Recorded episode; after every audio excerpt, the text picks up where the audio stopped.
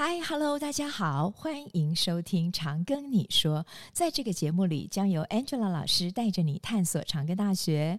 我是 Angela 老师。今天啊，非常荣幸的为大家邀请到的是工商管理学系王光正教授。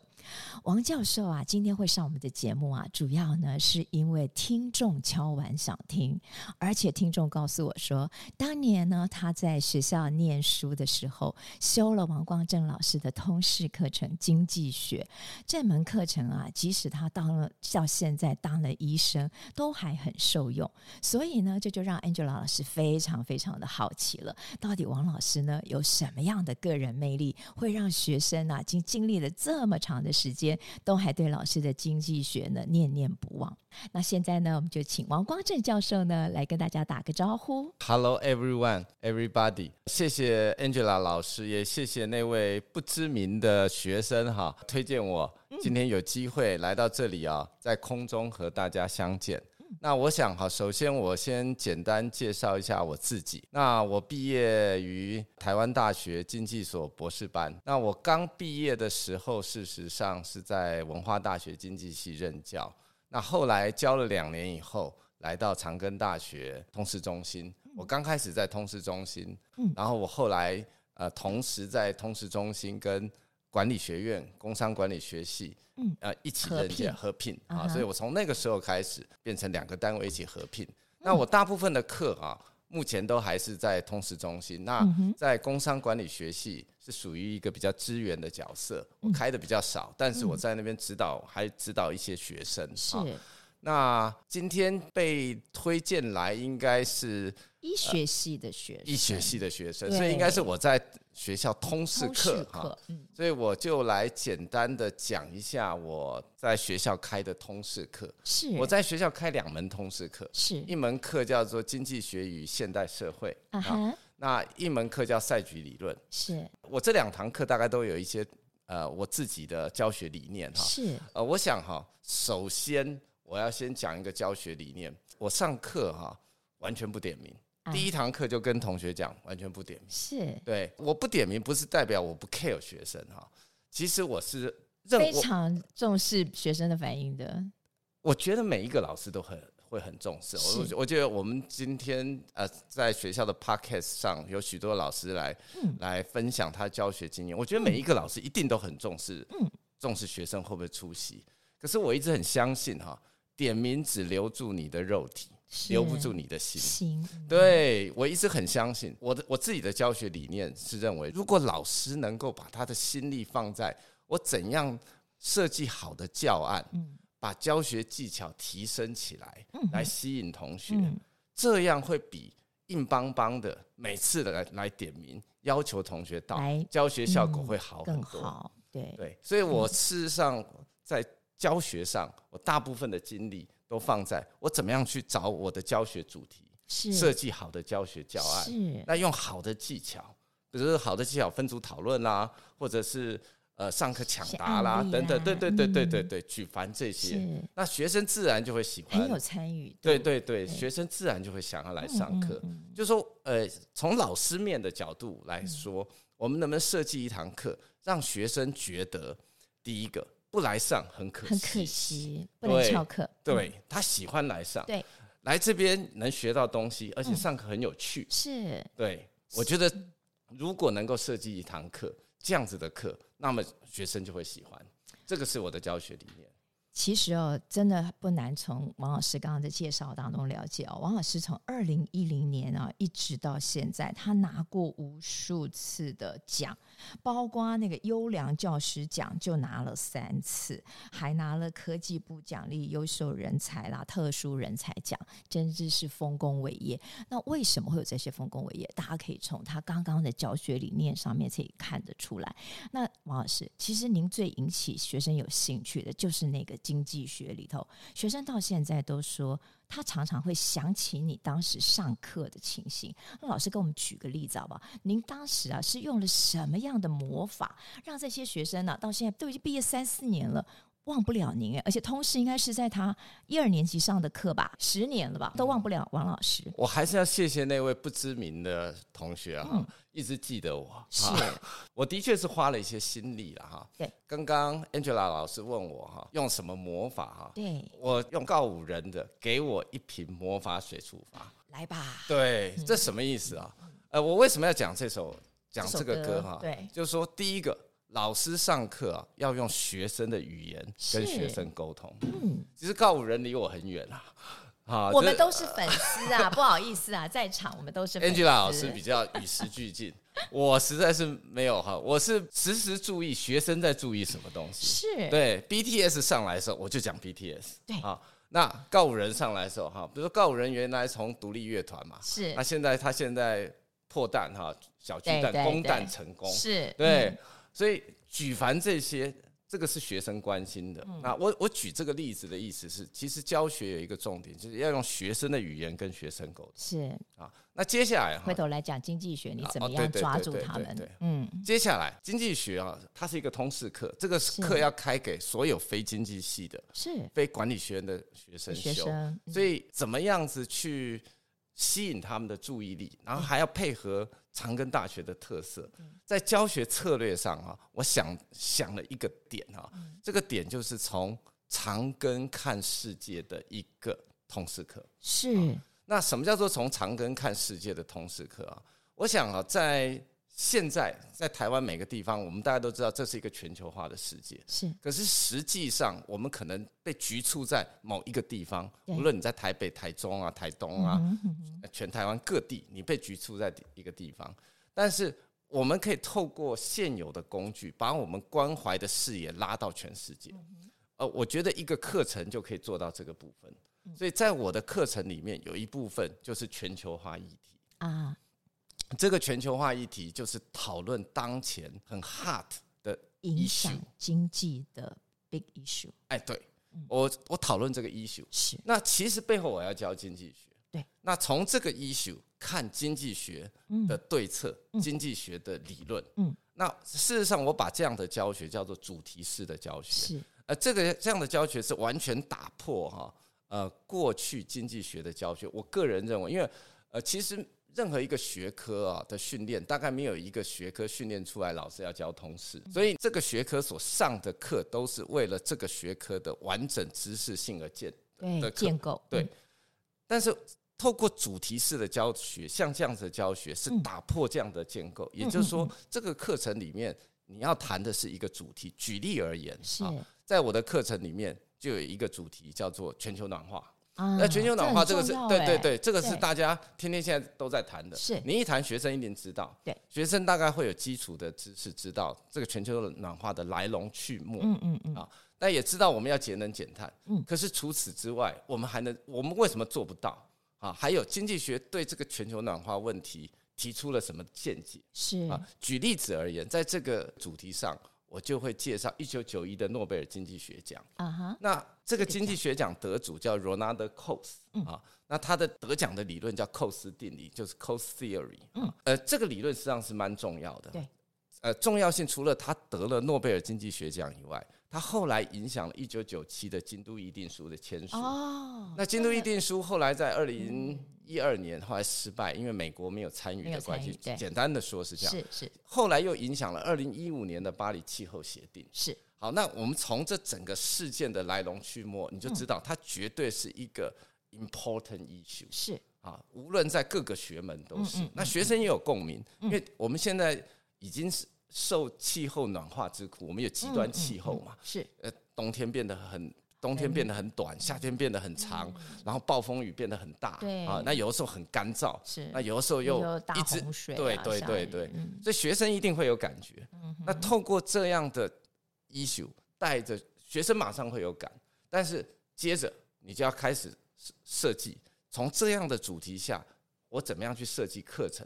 举例来说哈，让学生深刻的方式就是以这个主题为例，我设计了一个活动。嗯，这个活动啊，就把诺贝尔经济学奖的得奖论文，改成一个活动讨论课啊。对，那学生透过这个讨论就知道，为什么他可以得奖？是透过这个活动的进行，大概可以达到小组去做。对对对对，我出了一个情境题，而且这个情境题啊，事实上是以长庚医护新村为、哦、为主题，息息相关哎。对，对。啊，就是我我依照长庚医护新村的地生态。地理环境啊哈，对，然后去设计一个题目，是，然后出现一个 puzzle。就是一对，然后叫学生去问学生，嗯、那你要怎么解决？嗯，那最后学生讨论的结果就是一般的结果。是，那我就把诺贝尔经济学奖的理论带进来，对，就告诉学生为什么他因此可以得奖。是，其实这个奖哈，寇斯定理大概是经济学少呃诺贝尔经济学奖里面，因为经济学后来掺了很多数学啊，是不是计量统计啦，就是、嗯、呃，我懂。都是数理哈的图形，因为它要精确化，背后简单说，它要让经济效果精确。它是少数几个没有数学的诺贝尔经济学奖，它是一个 idea，它是一个 concept，它就非常适合在通识课里面。是，所以我以这个主题来教学，那接下来我就设计一个活动，对，透过这个活动让同学了解哦，原来这个理论它要讲的。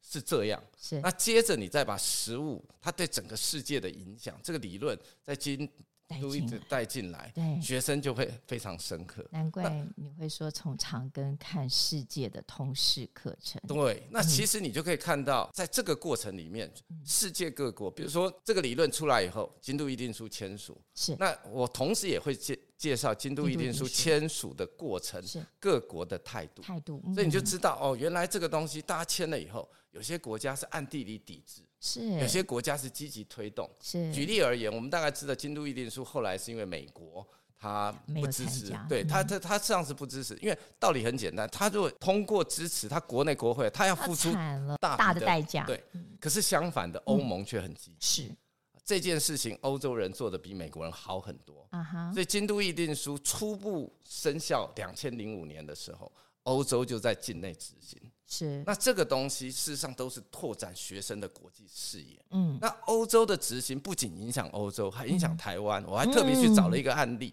啊，哎，因为欧洲执行以后啊，欧洲的碳税就被磕得很高，很高。那再生能源变得相对便宜。对，再生能源里面有一个叫做生殖柴油，生殖柴油简单的说就是回收 废汽油的东西，比如我们吃的盐酥鸡啦、炸薯条啦、机车的废油收回来以后再度精炼。啊哈！但是啊，同学大概都不都不知道，欧洲这样子做不仅影响欧洲，还影响台湾的厂商。我在这边就刚好举一个实例，台湾有一个厂商叫承德油脂。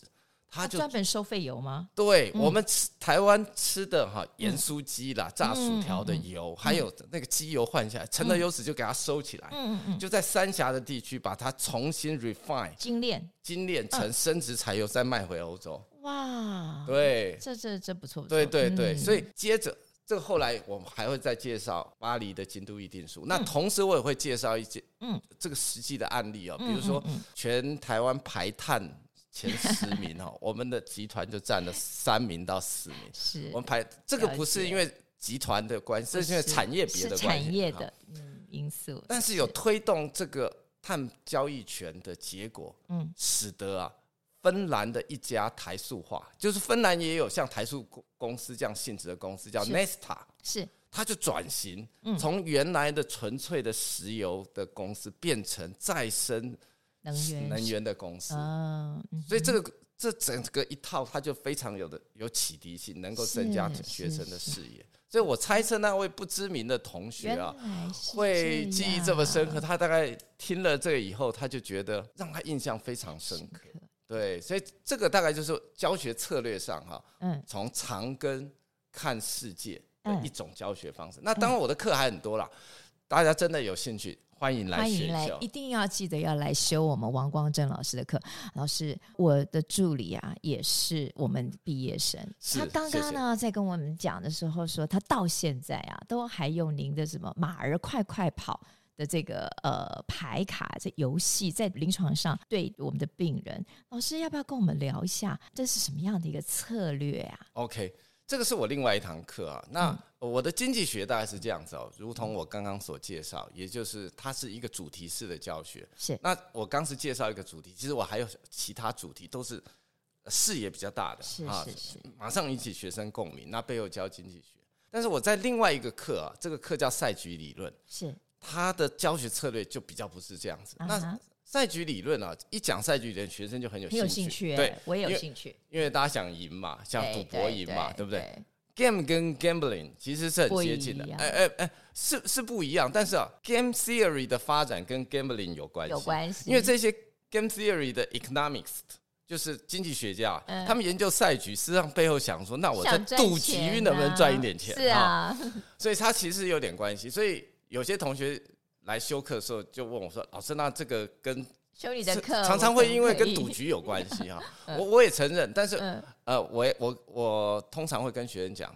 第一个来这个上这个课，赛局里面它有坚强的结构哈，赛局无所不在啊。其实即使你没学过赛局理论，你的人生也充满赛局。我举一个例子。《三国演义》《水浒传》所有的经典小说里面的章回小说都是赛局，嗯哼，因为两军对峙就开始赛局，对啊，那你要做什么选择也跟赛局有关，嗯，所以赛局理论的重点在于，我前半学期啊，就是把我认为可以在通识课教的赛局理论很完整的、实用的理论基础教给同学，是，但是在这个学期的下半部。我就设计活动，让学生拿上半学期理论，对，所以我就把桌游呢带到课程来课里头。我的课是光明正大的拿桌游来玩，就是课堂上就玩桌游，这样才好啊。对，这样学生才有兴趣啊。但是差别在于哈，我们一般玩桌游的时候，大概就是只是玩而已。在这个玩桌游的过程中，会我会不断的问同学，请他们讨论，相互竞赛。因为他们前面学过赛局理论，对，你要用那个赛局理论去推可能的结果，嗯，所以原先你没学过赛局理论的时候，你玩桌游，你不会想这么多，你不会 deep thinking，你不会深刻的思考，嗯，你现在学了以后，你你知道你应该怎么出，因为别人会怎么出，你会把那个别人的策略考虑进去，嗯，你会把最适的反应考虑进去，对。就好像我们在下棋一样，对，下一步想三步。哎，没错，没错。举例，连老师很棒哈，我讲一点点，他马上就举一反三。这个专门的术语叫做 backward induction 啊。对，举你下一步想三步，就是你要把后面所有的一步一步的往前推。对，这个它的应用就是下一步想三步。嗯，所以学生学过以后，他接着在玩的时候，在玩这个赛局的时候，他的感觉会完全不一样，而且他知道。原来前面所学的，他是用在这个地方，是那这样学生印象就会很深刻。对，那你把这个桌游，虽然你是把桌游带到课堂上，可是它那个意义完全不一样。这是你的教学技巧啊，是是，是，然后可以让学生真的把它融入在生活化，而且我刚刚讲，学生还把它应用在临床。哦，谢谢谢谢，对对，如果有这样子，这个我很欣慰了，我很欣慰，对对对对，因为这表示至少我们教的东西学生记起来，而且学生学了，我觉得我也很谢谢这位学生了，有这样的想法非常好，嗯，因为等于他吸收了我课堂上教他的东西。然后他把它应用在他的生活上，嗯，这个过程事实上是需要一些转化的。所以我就想说了，我们长庚大学的通识教育啊，其实很扎实哎，啊，老师呢不仅有丰富的经济学的理论背景基础知识，而且他很善用一些教学技巧、教学策略，所以难怪老师的课程会让学生铭记在心，甚至于他到了未来。他其实不同的工作领域，他可以把它转换成他能够使用的语言或者是模式来用在他的职场上面。这我相信这也是我们当大学教授非常重要的一个对学生的影响。你当然不会只想说我今天上了他的课，然后学生就把你忘了，几年后就忘了你。可是他，你想要看他到现在都还记得你，然后还记得你曾经上课教过的东西，所以我相信这是每个当老师都很期待的事。是是是，我听起来是很欣慰了。嗯，真的就是说我还是要谢谢这个不知名的这位同学哈，林医师，林医师，谢谢谢谢 啊！我想任何一个老师听到这样都很欣慰。多年后他记得你上课的内容，而且他除了记得你的上课内容，记得你的好以外，他还把你的上课的东西，对对对对对，我想任何。一个老师听到都很兴奋，今天上这节目很开心呐、啊，听到这样子哈，这个这是除了金钱之外哈，或者是那个物质之外，我觉得对一个老师很大的鼓励。所以同样的喽，今天我们听到了王老师跟我们今天这样的分享，那我们也鼓励啊我们的听众同学、听众朋友，欢迎您加入我们长庚大学的行列。而且啊，进来了以后，大家要记得来选修王光正老师的课，他的课啊可是秒杀课程哦，据说都还要这个呃很早就要来选课。老师有收旁听生吗？呃，我都一律欢迎旁听哈，因为反正我不点名嘛哈。那呃，我一律听说都还报班呢。哎、欸，对，嗯，以前可以人工加选的时候会报班了，因为现在全部电脑加选，反正就是电脑决定哈。对，那基本上旁听我一律非常欢迎，是啊，因为我觉得大学老师在课堂他有一个责任是知识的传递，是，所以。如果任何有心想要向学的同学，我当然都是非常欢迎，而且我也很鼓励这样的行为啊。那秒杀这个我没办法，真的是没办法，这个我能力有限。那因为我能够开的学学分数，时间也有限，就这几班。那我还我这边也是要谢谢哈这个。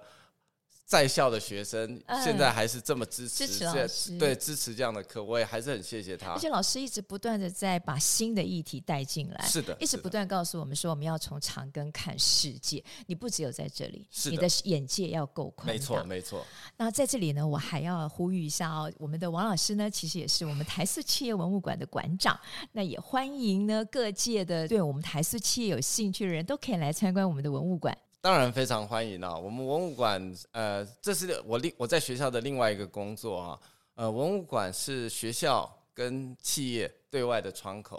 那简单的说，文物馆展示了台塑企业的整个创办的历程、理念啦、精神啊，是还有相关的产业知识，还有王永庆、王永在两位昆仲的奋斗历程。是。那基本上我们就像一般的博物馆，礼拜一休馆以外，那其他。